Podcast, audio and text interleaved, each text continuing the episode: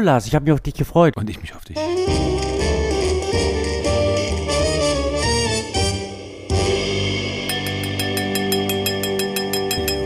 Ich möchte sagen, herzlich willkommen zur 77. Ausgabe des Wein- und Weltfrieden Podcastes. 77 Folgen, gar nicht so schlecht. Gut, macht Spaß. Also macht nach wie vor Spaß. Und danke an die vergleichsweise hartnäckige Zuhörerschaft. Die durchaus immer mehr wird. Also die sich in der Tat multipliziert hat jetzt auch seit, seit drei Jahren. Das ist jetzt Jahr drei, ne? Das ist mein jetzt Jahr drei. lieber Herr Gesangsverein. Weißt du, was ich... Nur weil uns während Corona langweilig war, jetzt das. Ja, äh, ja war, war das während, ich glaube, es war vor Corona, oder war es während Corona? Wenn es jetzt seit drei Jahren läuft, ist Ja, 20, es ging so los, ne? Ja. Also nee, ja, hm, müsste ich jetzt genau lügen, aber es war natürlich ähm, auch, also die, die Grundidee, so, ein- so, ein- so einen Podcast dann eben auch fern mündlich zu lösen, das kam ja alles mit Corona. Also rein technisch gesehen Ja. war das natürlich, ähm, war das ein Riesenhieb.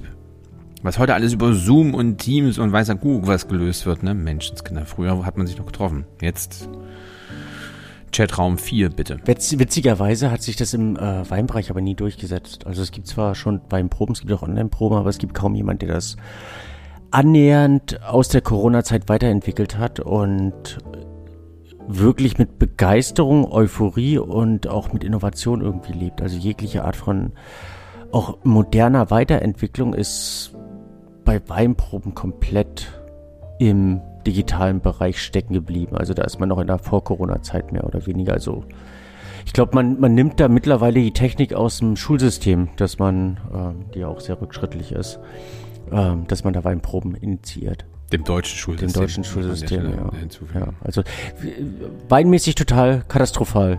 Es gibt Weinproben, teilweise sind es äh, bei Weinhandelsfirmen, die intern durchgeführt werden, weil die Handelsvertreter halt in A und B sitzen und ähm, ein Ankan da Ja, wahrscheinlich da macht das ja wär, Sinn, aber, aber dieses. Ich hätte jetzt auch keine Lust auf eine, auf eine Online-Weinprobe. es kann Also, so fetzig sein. Du kannst Ich da, weiß so viele Express hat das. Möglichkeiten. Ähm, also ich habe das, bin da ja, ist auch, ist auch wurscht, auf jeden Fall, die, die haben das eben auch gemacht, ne? Wurde dann halt so die, die Kiste verschickt mit Hm. 70 Broschüren und dann wurde das dann irgendwie online. Jetzt hier öffnen sie mal Flasche 1 und dann die 2 und so weiter.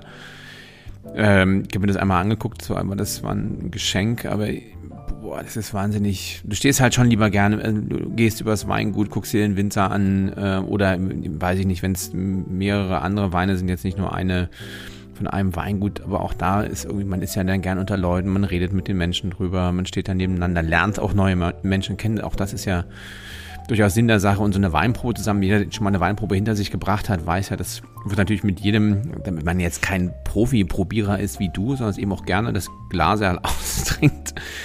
Wozu ich mich auch zähle, ne? Da ich bin, ich muss kein Profi-Tester sein. Also ich muss am Abend, ich würde das auch niemals wollen, auch gar nicht können, was du da immer so machst. Was machst du da bei diesen großen Proben? Wie viel, wie viel Weine ziehst du da durch? Das ist ganz unterschiedlich. Also zwischen 10 und 200 am Tag. Na, 200 ist viel. Also zwischen 10 und Lass vielleicht es 100, 100 sein, ja. Das ist ja schon eine völlig absurde Zahl. Also ich, Eigentlich nicht. Ich finde, dass ich Eigentlich nicht. so Also wenn du, sensorisch bin, nee. Das ist, ist eine Technik. ich als, also ich als gerne Trinker, so, ähm, ich kann mich, und wie gesagt, ich bin, bin, bin, ähm, wie gesagt, ich neige auch dazu, so, so, so das, das, auch das, das kleine Gläschen, da war ja kaum was drin, das auch auszutrinken, aber ich bin so gefühlt sensorisch, ist fünf für mich top und zehn für mich die obere Grenze, dass ich das wirklich noch irgendwie sinnvoll auseinander dividiert kriege und ähm, bei, bei Rückfrage auch irgendwas halbwegs Sinnvolles dazu sagen könnte. hm. Aber das, das macht ja nichts. Also auf diesem, und aber nichtsdestotrotz eben, was ich meinte, dass man dann eben doch so ein Gläschen austrinkt und dann natürlich in so, bei so einer Weinprobe natürlich dann auch die Laune steigt, die Redseligkeit und man kommt sich näher und lernt sich kennen, finde ich ähm, ein unan, unerhört angenehmen Begleiteffekt, Begleiteffekt von so einer Probe und es wird sich das, kann sich, also ich möchte das nicht online. Vielleicht darf ich drei Sachen dazu mal als andenken. Profis, also mir, ich. mir geht's genau, genau so. Ich habe für mich drei Arten von Wein trinken. Ich habe das Wein analysieren, sprich wenn ich für irgendein Verkostungspanel das in irgendeiner Form ähm, durcharbeite sozusagen. Da hat ein Wein zwischen ein und zehn Minuten Zeit, sich zu präsentieren. Ich den Wein dann irgendwie versuche zu analysieren. Dann, wenn ich äh, viel dazu schreiben muss, manchmal eben auch 15, 20 Minuten, was aber eher selten ist. Ähm, das ist eine oftmals tiefsinnige und analytische Betrachtung des Weines. Dann gibt es für mich Wein trinken, also sprich, wenn man so dieses typische Afterwork, wo man halt Wein trinkt, so wie man auch Bier trinkt. Das gibt es für mich auch. Dann äh, analysiere ich den Wein nicht, aber ich äh, kipp mir auch keinen Mist hinter die Birne. Aber es wird nicht so unbedingt dieses, dieses, ähm, wo man sich auf den Wein einlässt und den Wein fallen lässt. Das passiert auch gelegentlich und äh, das liebe ich auch, weil es für mich dieser, dieser Partycharakter, den ich auch ganz gerne mit Wein ähm, durchlebe, weil Wein ja doch eine andere, ne, ein anderes Gefühl in dir auslöst, also wie Bier oder Cocktails, das hatten wir auch schon öfters besprochen. Und dann gibt es für mich, und das habe ich dummerweise viel zu selten und ähm, schon lange nicht mehr gemacht, ich glaube das letzte Mal vor zwei Monaten in der Tat, dass ich in der Tat mit einem Freund eine Flasche Wein trinke und dann so richtig den Wein versuche auseinanderzunehmen und eine Flasche lang oder, oder zwei Flaschen lang mm, mich mit dem Wein beschäftige und mich da richtig drin fallen lasse, wie in so eine Musik, wo man eintauchen kann, wie in so eine Oper, wo man sich fallen lassen kann, wo man so richtig mitfühlen kann, also wo man so diese verschiedenen Arombeben, die in diesem Wein dann langsam entfacht werden, dann irgendwie wahrnehmen kann. Und das, das, das vermisse ich richtig. Das, das habe ich mir fürs nächste Jahr vorgenommen, dass ich genau so etwas öfter und gerne auch mit dir durchleben möchte. Weißt du was, das eigentlich die allerblödeste Situation bei einer Online-Probe ist, oder um auf Online-Proben nochmal zurückzukommen, ähm, ich finde es, es versteht nur niemand umzusetzen. Du kannst eine Online-Probe und das machen eben die meisten, das haben die meisten leider auch bei ähm, bei Corona-Online-Proben oder während der Corona-Zeit äh, bei Online-Proben gemacht. Sie versuchen, das, was man analog macht, ins Digitale einzu, zu übersetzen und vergessen, A, dass man äh, diese Bildschirmschranke hat.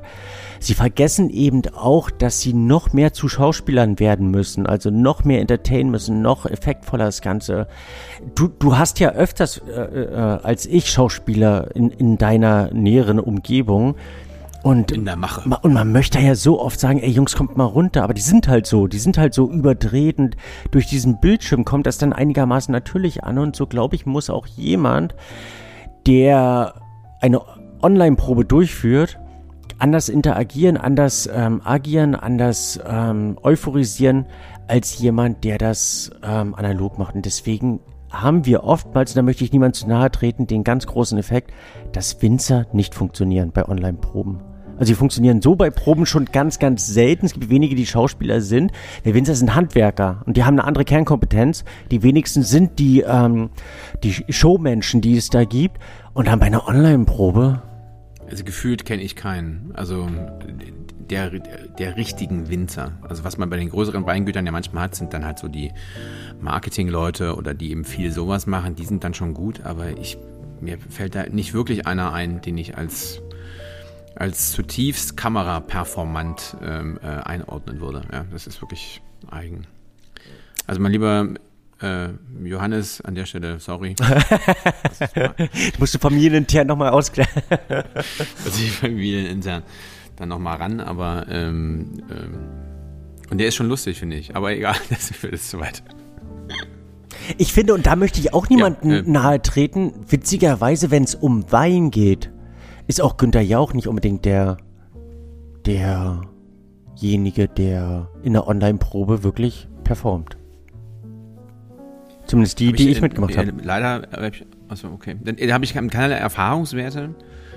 Ähm, ist ja jetzt auch wurscht. Wahrscheinlich, wenn, wenn, wenn du die Fragen stellst. Nee, weißt du, was das, was das Peinlichste bei einer Online-Probe ist? Wenn du die Sachen so verschickst mhm. und so weiter, wenn ein Großteil der Weine korken.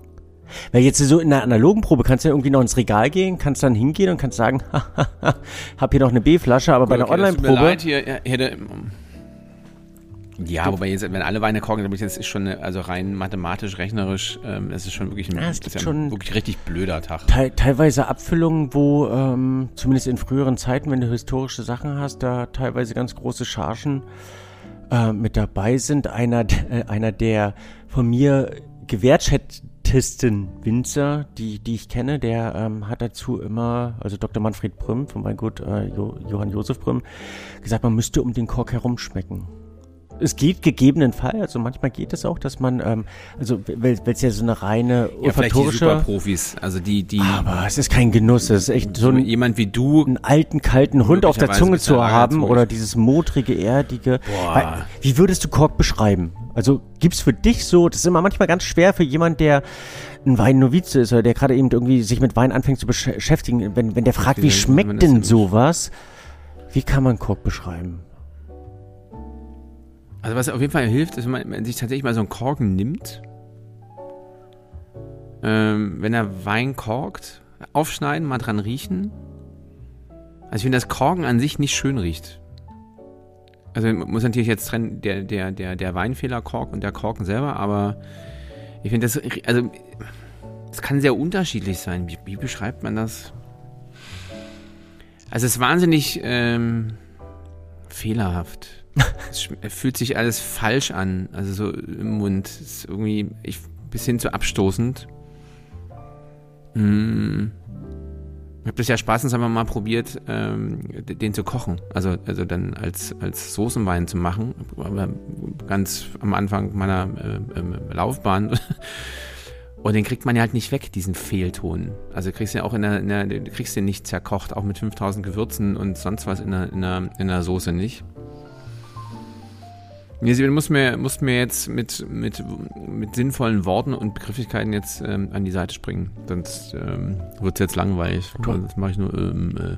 Du hast so, so viele äh, Quererwähnungen gehabt, wo ich zu gerne drauf eingehen möchte. Also zum einen sagt der eine oder andere in der Tat, dass man es nicht verkocht bekommt. Andere sagen ab 80 Grad wird diese chemische Verbindung aufgelöst und der Korkschmecker geht weg. Deswegen könne man mit äh, Korkweinen kochen ich, ich will da keine Kernaussage zu treffen. Ich hatte aber mal eine Veranstaltung, wo ein äh, Champagner-Gelee ähm, als, als Vorspeisenelement serviert wurde zu Langusten.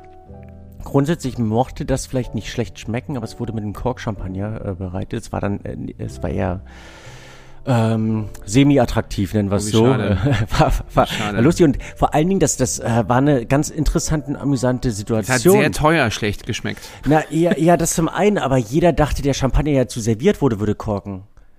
Und das war ein riesen Fauxpas, wurden wirklich Ach Flaschen so. aufgezogen ohne Ende, weil jeder war, also wirklich jeder, Gäste, Servicepersonal, alle waren am Schreien, am ähm, am, am Kollabieren und ähm, probiert und ähm, jeder dachte, weil halt auch dieser, die, dieses Aroma in der Luft lag, weil dieses Gelee eben langsam warm wurde, sein, sein Arom verströmte, bis dann irgendjemand checkte, ja, ja, gut, okay, ey, Kinder, das ist nicht das Champagner, das ist, ähm, das, das Essen, genau. Weg, nur Languste und Champagner.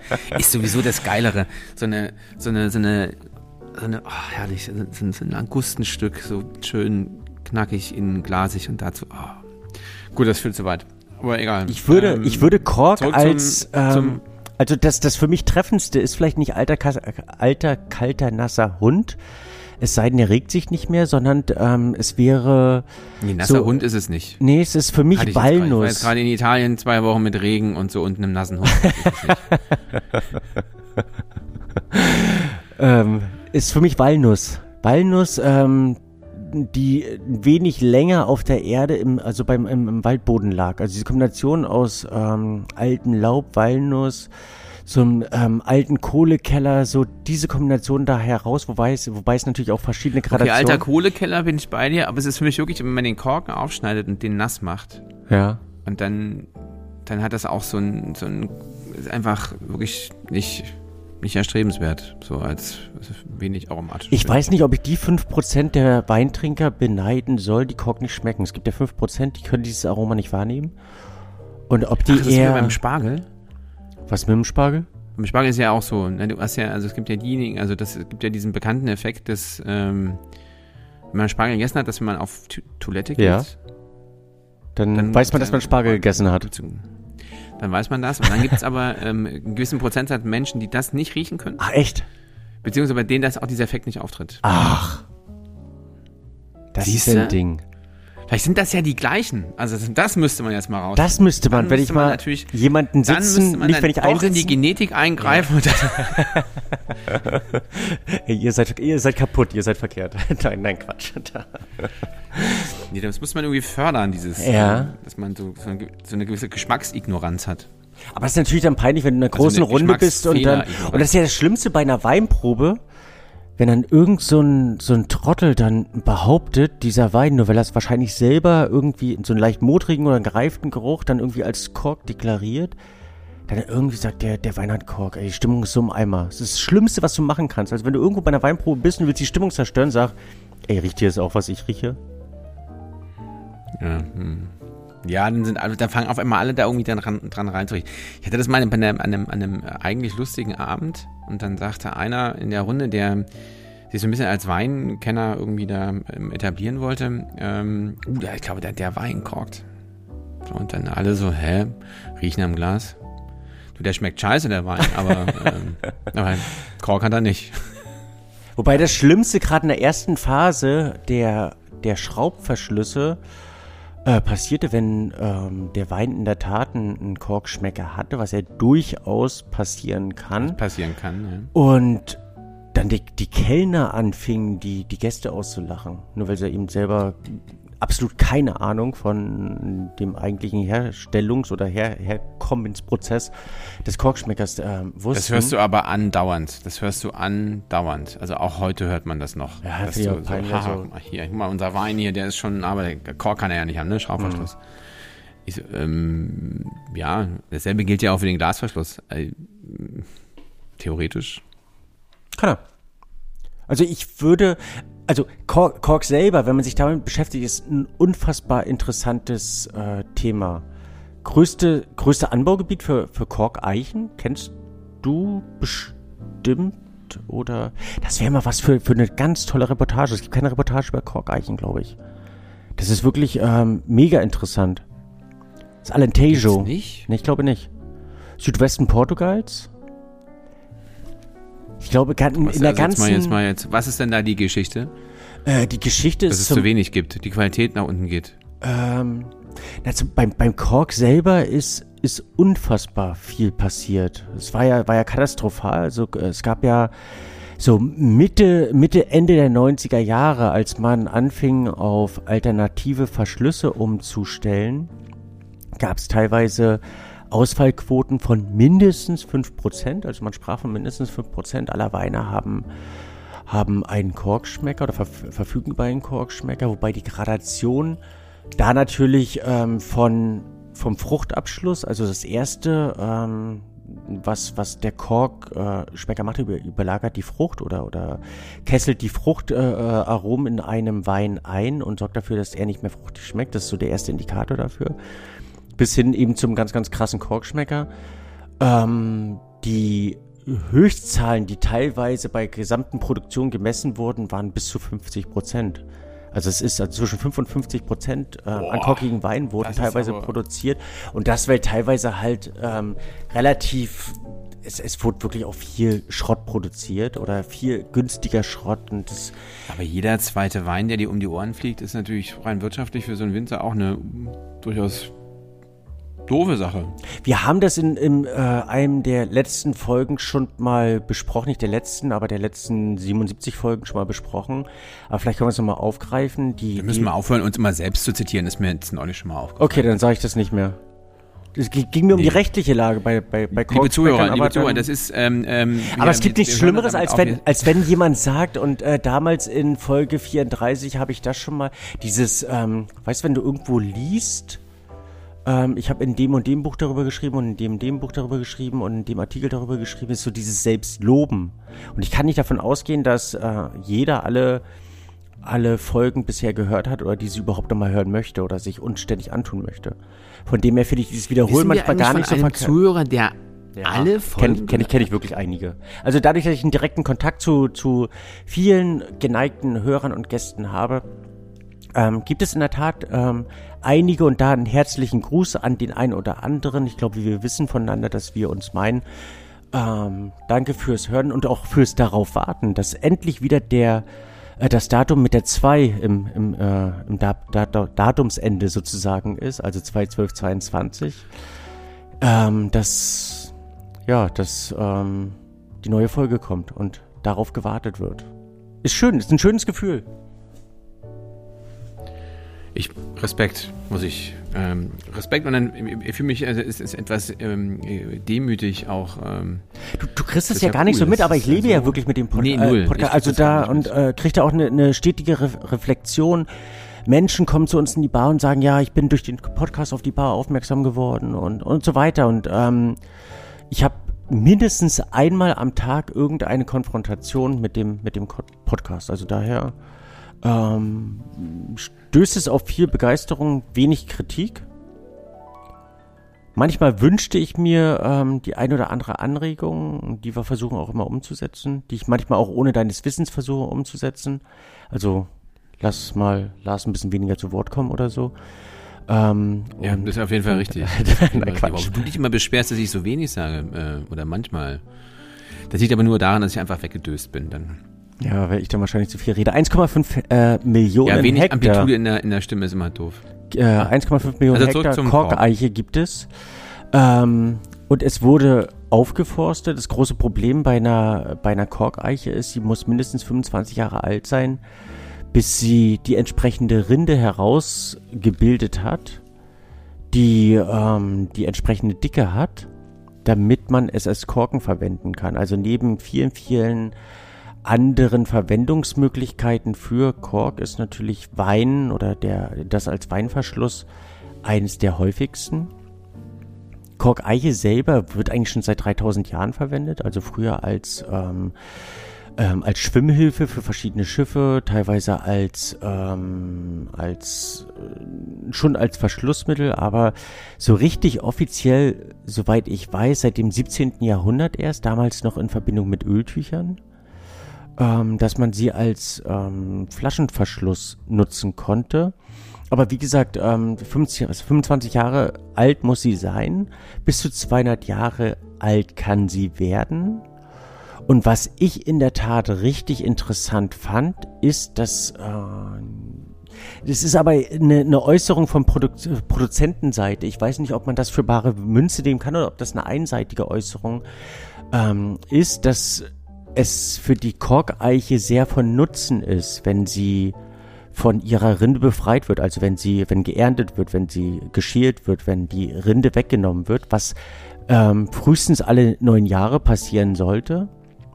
Aber nachweislich sind äh, Korkeichen. Ja, aber warum, ist ja jetzt die Frage. Warum man es wegnimmt? Warum ist es förderlich? Nee, warum ist es förderlich für den Baum? Man hat festgestellt, dass eine Korkeiche, die, ähm, die geschält wird oder wo man, wo man die Rinde wegnimmt, dass die doppelt so alt wird, also sprich bis 200 Jahre alt wird, äh, im Vergleich zu einer, die nicht geschält wird. Und wahrscheinlich hat sie so viel damit zu tun, diese Rinde immer zu regenerieren oder neu zu generieren, dass ähm, zum Dauerstress der Baum. Ist das also es soll wohl kein Stress für den Baum sein, sondern es soll wie so eine so eine Befreiung sein und eben dieses Animieren zum zum Arbeiten, zum zum ähm, weiter produktiv sein, was den Baum am Leben erhält. Kritiker sagen, es wäre, Menschen, die brauchen Aufgaben. Es wäre Stress. Der, der, der schwierigste Job, ja genau, also ich finde diese Parallele mit den Menschen, die Aufgaben brauchen, die arbeiten und die dann eben oftmals verkümmern, wenn sie nichts mehr zu tun haben, fand ich eigentlich sehr, sehr treffend und genau den gleichen Gedanken hatte ich auch. Der allerschwierigste Job ähm, dieses 25 Meter hohen oder bei, beim, beim Bearbeiten dieses 25 Meter hohen beziehungsweise 1,5 Meter dicken Baumes ist der Job des Cutters. Und das ist eine, eine Arbeit, die mindestens zwei Jahre Ausbildung braucht. Oder da, wo du eine zweijährige Ausbildung durchlaufen musst. Ähm, weil das der sensibelste Teil ist. Also du musst ist genau, das, du musst die, du musst die, du musst die Rinde ablösen vom vom Baum und darfst den Baum dabei nicht ver verletzen. Das Ganze darf nur im, im März bis August stattfinden weil du dann ähm, diese Luftschicht zwischen ähm, oder diese Flüssigkeitsschicht zwischen zwischen ähm, eigentlichem Baum und Rinde hast, um, um das abzulösen. Und ähm, nur wenige sind dabei, also auch in dieser äh, in dieser Zeit Qualitätseffizienz äh, befähigt, das richtig richtig gut zu machen. Das sind richtig ähm, verkultete Leute, kann man sagen verkultete Leute oder Leute, die sehr anerkannt sind, die ähm, das in zumeist Portugal. Huldige ein, Kumpels. Huldige Kumpels. Ein Drittel der, der, der, ähm, der Ernte, der Welternte kommt aus Portugal. Und um die 12 Millionen, äh, nee, 12 Milliarden Flaschen werden nach wie vor mit Kork verschlossen. Das finde ich, fand ich auch eine recht interessante Zahl. Im Jahr. Im Jahr. Spannend, oder? 12 Milliarden. Und das ist nur ein Drittel der, ähm, der Weine, die, die abgefüllt werden, werden heutzutage noch mit, mit Korken verschlossen. Ähm, darf ich mal kurz einmal durchrechnen? Also wir sind ja 8 Milliarden Menschen, ist das richtig? 8? Irgendwie? Und wir reden von wie viel 32 Minuten. Das heißt, im Jahr trinkt mindestens jeder vier. So gefühlt. Im was? Sag den Satz nochmal. Also wir sind ja eine gewisse Anzahl von Menschen ja. auf der Erde, geteilt durch die Anzahl der Flaschen, die jedes Jahr abgefüllt wird. Das heißt, vier Flaschen trinkt jeder im Schnitt. Naja, aber ist, ist, das, ist das viel? Also allein jetzt in Frankreich ja, also hast du ja einen Durchschnittsverbrauch von ähm, also 20, in diesen 8 Milliarden Menschen hängen ja ganz viele alte Kinder, Leute, die keinen Alkohol trinken. Mhm, der nimmt 10% Kinder weg, aber wir wollen jetzt auch keine Mathe-Nummer äh, aufmachen, sondern ähm, es gibt ich natürlich auch Länder, wo, wo kein Alkohol getrunken wird und so weiter, aber warum, warum fragst du das? Ich rechne gerade so meinen Verbrauch. Okay. das war auch eine etwas ähm, aggressive Frage, entschuldige. Aggressive gibt es ja, gibt's auch. Jedenf jedenfalls also hat sich Alkoholkonsum ist ja sicherlich, also auch, das haben wir so, so noch nie richtig besprochen in unserem Podcast, wo ich da sehr oft drüber nachdenke. Das haben, das haben wir relativ häufig und gerade in der Anfang, in den Anfangsfolgen haben, das, wir, wir, haben wir das also sehr wir, häufig und fast zu häufig besprochen, bis wir uns irgendwann damit zufrieden gegeben und es akzeptiert haben. Also wir hatten weit vor der allgemeinen Thematik das Thema Daydrinking hatten wir, war ein ganz großes Thema bei uns. Ach, stimmt. Bei dir eigentlich viel mehr. Jetzt zitieren wir uns schon wieder selber. Das stimmt, Daydrinking. Ja, immer noch ein völlig ähm, ähm, zu, also zu, zu unterstützendes Konzept. Also, das, man muss halt nur am Tag dann früh genug aufhören. Das ist der entscheidende Punkt. Ich finde. Aber gut, zurück zur Korkeiche.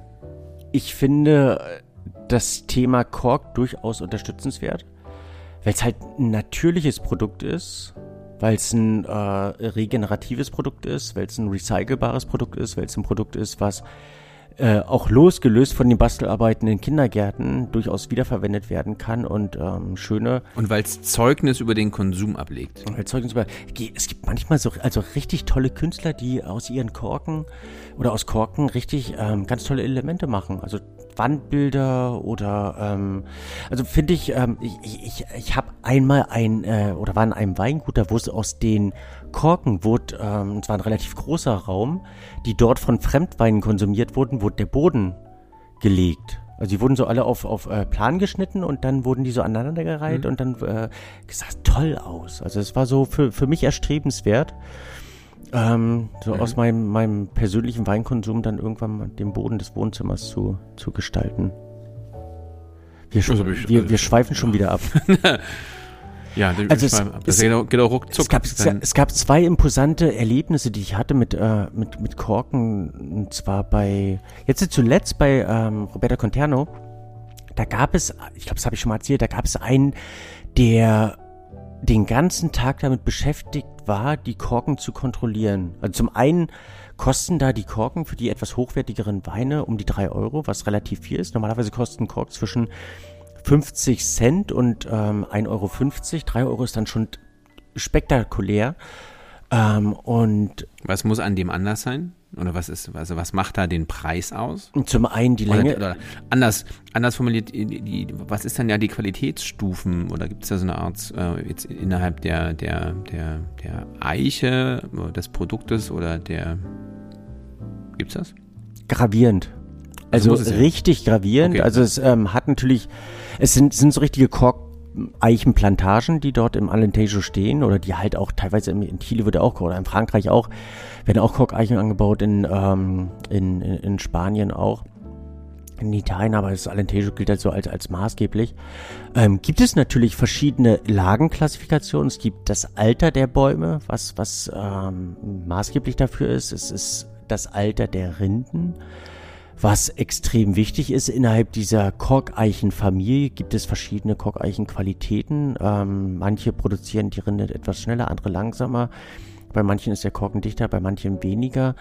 Ähm, es gibt unfassbar viele Indikatoren dafür. Und ähm, das allererste ist die ähm, die, die Leistungsschau letztlich, bevor man erntet, bevor man die, äh, den Baum schält, gibt es teilweise sehr interessante YouTube-Videos, die ähm, das darstellen, wie, wie aufwendig das ist, so eine Korkeiche zu schälen. Und ähm, das dann erstmal nach Qualität dann zu unterteilen sozusagen. Also das ist, ähm, das ist der erste Indikator, warum das so teuer ist. Dann die, die Länge des Korkens ist äh, maßgeblich dafür verantwortlich, die Dichte, die weiterführende Behandlung und dann äh, die Geschmackssicherheit. Also wie man, ähm, dass man davon ausgehen kann, dass kein Wein innerhalb dieses Weingutes ähm, vom Korkbefall betroffen ist. Ich hatte das beim relativ teuren Moselweingut, wo ich das Einjahresgefühl hatte, 90% der Weine sind vom Kork befallen. Bei äh, Chateau Clini, ich glaube 93 hatte ich es auch mal, dass ich das Gefühl hatte, also eigentlich, na, ich, ich glaube, die haben sogar die gesamte Produktion zurückgerufen, ähm, weil da einiges schief lief. Gott, wie furchtbar. Ähm, jetzt eine, eine Andacht? Kurze, kurze. Nee, überhaupt nicht. Ich dachte, ich, ich, ich wollte nur nicht die ganze Zeit reden. Also, wenn, wenn du diese, diese. Du, ähm, was zu sagen? Ich habe ja. Äh, als ich angefangen habe mit meiner Journalistenlaufbahn, da hatte ich einen, einen ähm, Lehrmeister, einen Redaktionsleiter, der sagte, du, wenn jemand was zu sagen hat, dann lass ihn reden. Also bislang fand ich das jetzt, war das auch kurzweilig. Also die Rindengeneration also ist dafür sehr sehen, wichtig, ob du jetzt wirklich in der Tat nur sieben Jahre, vielleicht acht, neun Jahre, die erforderlich sind, oder vielleicht sogar zehn, elf Jahre dem Baum zugestehst, eine entsprechend ähm, dicke Rinde, Rinde herauszubilden, ähm, dementsprechend großen Korken zu bekommen. Dann der Aufwand des Schälens, den du betreibst, ist ja ähnlich wie bei, bei der Weinlese, also ähm, wie viele Leute und welche Leute du an, an die Trauben beziehungsweise dort an die Rinden heranlässt, um das qualitativ ähm, zu lösen beziehungsweise die, die Eichen zu schälen. Dann ganz, ganz wichtig ist die Trocknung und Lagerung das Ganze, um die richtige Feuchtigkeitsbalance in den Korken ähm, herzustellen oder herauszulösen. Und das ist manchmal total interessant. Ähm, das würde ich dir empfehlen, bei deinem Neffen äh, mal zu, zu erbitten. Verschiedene Korken Cousin. und verschiedene. Oh, Cousin, Entschuldigung. Ähm, verschiedene. Den Neffen habe ich noch nicht, da äh, bin ich dran. Bist du dran? also ich, nicht, äh, ich nicht, aber naja, wie das halt so ist. Weiter ja. bitte. Also um die richtige Balance dann zu bekommen, dann die Sortierung der einzelnen Qualitäten, wo in ähm, meines Wissens acht verschiedene Qualitätsstufen untersch unterschieden wird. Ähm, dann werden die ähm, Korkeichen ähm, oder die Korken ähm, zum Teil gekocht, um die elast elastischer zu machen. Ähm, dann in Form gebracht, zugeschnitten, desinfiziert, sterilisiert. Ähm, und dann teilweise äh, mit verschiedenen Prägungen vers vers versehen. Also du kannst dann, das hast du ja teilweise auch schon gesehen, ähm, deinen eigenen Kork mit deinem eigenen Logo versehen. Dann Verpackung, Versand, dann ist fertig und das je nach Aufwand ähm, bestimmt den Preis entsprechend. Okay, gut. So, und jetzt aber jetzt die, müssen wir eigentlich diese grundsätzliche Frage, warum, warum es zu den Geschmacksfehlern kommen kann, nochmal klären? Mhm. Was ist dein Wissen darüber, dass ich da nicht alles fünf mache? Ich bin, also ich bin, ja, bin ja nur der, der, der dämlich fragende Journalist. Also ich habe ja auch keine Ahnung, sag ich mal. Ne? Erklär uns das doch mal. Wei weißt du, was ich ähm, auch noch wichtig finde, wenn mir jetzt gerade in den Sinn kommt? Diese ewige Diskussion, die ob, ein, zu beantworten, die ich gestellt habe. Ob, nee, ob ein Wein liegend oder stehend gelagert werden muss. Ganz viele sagen, äh, das stehende Lagern reicht, weil der Korken äh, ausreichend genug mit Feuchtigkeit ähm, von unten versorgt wird und andere sagen, es müssen liegend gelagert werden. Also ich ähm, habe da noch keine wirkliche und richtige Antwort ähm, dafür. Interessant, um auf deine Frage ähm, zurückzukommen. Weil das Reinfallen des Korkens habe ich schon mal erlebt. Das ist katastrophal, Live. ja. Bei alten Weinen haben wir, weil wir relativ viele alte Weine ausschenken, relativ häufig, ähm, dass man, dass man, wenn der Wein äh, oder wenn der Korken zu alt ist, oft das Problem hat, wenn man den, den Korkenzieher ansetzt, ähm, dass der Korken dann reingedrückt wird, reinfällt. Es hilft dann witzigerweise, wenn ich einmal ähm, nicht Fuß, sondern wenn ich einmal Spindel gefasst habe, also wenn, der, äh, wenn die, die Seele einmal in dem Korken drin steckt, dass man nicht den Korkenzieher, also das Kellnermesser, sondern die Flasche dreht. Kannst du dir das bildlich vorstellen? Hm. Ja, ich, ja. Dann passiert es eben, ähm, dass, ähm, dass der Korken nicht reingedrückt wird, weil ich ja eben den, den, äh, die größere Hebelwirkung habe. Also dieser bekannte Ton, Trichloranisol, TCA auch genannt, äh, das spricht sich nach der Flasche Wein oftmals leichter aus als vor der Flasche Wein. entsteht äh, durch eine Reaktion oder eine chemische Reaktion von Chloranphenol. Das Interessante ist dabei, es kommt überall in der Natur vor. Nur weil wir es als Weintrinker als unangenehm im Korken äh, empfinden und es eben dort im Korken vorkommt, nennen wir es Korkschmecker. Aber es findest du überall in der Natur, es kommt auf allen, ähm, auf allen, oh, jetzt habe ich einen Hänger, wie heißt das, ähm, Zelluloseverbindungen, äh, auf äh, alle Zellulose-ähnlichen Verbindungen ähm, vor, also eben Pappen, teilweise eben Holzverbindungen, kann sich ähm, diese chemische Verbindung niederlassen. Das ist ja eben das ganz große Problem, warum es eben auch überall in der Weinproduktion vorkommen kann, warum es eben auch bei mit alternativen Verschlüssen verschlossenen äh, Weinflaschen vorkommen kann, weil es da eben auch in den Wein hineingeraten kann. Und das ist eine äh, bakterielle Infektion seitens ähm, ähm, der, die, des entsprechenden Elementes, wie jetzt zum Beispiel Korken oder eben Pappen oder Paletten oder Fässern oder was auch immer, was in den Wein hineingelangen kann, was den Wein als solches infiziert. Was ich habe es niemals erlebt, dass es wirklich helfen sollte, ist Frischhaltefolie in den Wein reinzupacken. Manche behaupten, es äh, würde nützen, dass ähm, das äh, für diese Verbindung wie ein Magnet wirkt und der Wein danach nicht mehr nach Kork schmecken sollte. Ich habe das zweimal ausprobiert und es funktionierte bei mir nicht. Was aber funktionierte, weil es eine Verbindung ist, die man nicht auflösen kann, ist, wenn ich jetzt zum Beispiel 01 in dem Weinglas habe, es mit normalem Wasser aufzufüllen, daran zu riechen, wenn es immer noch nach Kork riecht, dann hat der Wein einen Korkschmecker, weil es eine chemische Verbindung ist, die sich nicht auflösen lässt. Okay, also quasi nicht verdünnen lässt, so rum. Genau. Das wollte ich eigentlich sagen. Danke für die Ergänzung. Ja, das völlig in Ordnung. Gut, also haben wir die Basics auch nochmal geklärt, ähm, falls da irgendwie Fragen waren. Und was machen wir jetzt mit der Information? Das ist äh, ein großes Jahr für Kork. Auf der einen Seite, äh, ich hatte mal eine ganz spannende m, Parallelverkostung, wo also ganz, ganz ein viele. Ein großes Jahr für den Korken in der Flasche. Für den Korken in der Flasche, jawohl. Für den Kork. Für den, für den Kork Korkverschluss. Also es, ähm, kein, keine der ähm, alternativen Verschlussmöglichkeiten hat die, ähm, hat die Eigenschaft, den Wein so perfekt zur Reife zu bringen wie der Korken. Interessant ist, dass ganz viele sich darüber streiten, ob wirklich ein Luftaustausch stattfindet oder nicht, aber es passiert eine chemische Reaktion, wo ich noch keine wirkliche Erklärung für gefunden habe, die den Wein auf eine ganz eigene Weise zur Reife bringt ähm, das großartig ist, wo ich es auch teilweise bedenklich finde, dass es ganz, ganz viele hochwertige australische oder eben neuseeländische oder äh, eben auch äh, kalifornische Weine gibt, die ähm, mit äh, Schraubverschluss zum Beispiel verschlossen sind, wo ich sehr neugierig bin, wie die irgendwann mal reifen werden. Ähm, die wirkliche Flaschenreife habe ich bisher nur beim Kork erlebt und das ähm, hat mich begeistert. Und allein aus dem nachhaltigen und Natur ähm, verbindenden Element heraus. Ähm, großes Jahr für Kork und ähm, gerne Kork, weiter Kork, Super Kork, Mega Kork.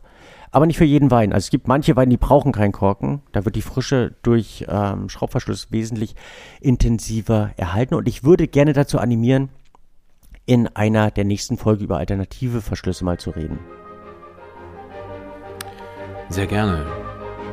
Das ähm, korken wir jetzt mal so ein. Oder? Wäre das jetzt. Äh, äh, jetzt das? Du bist, äh, so wortgewandt.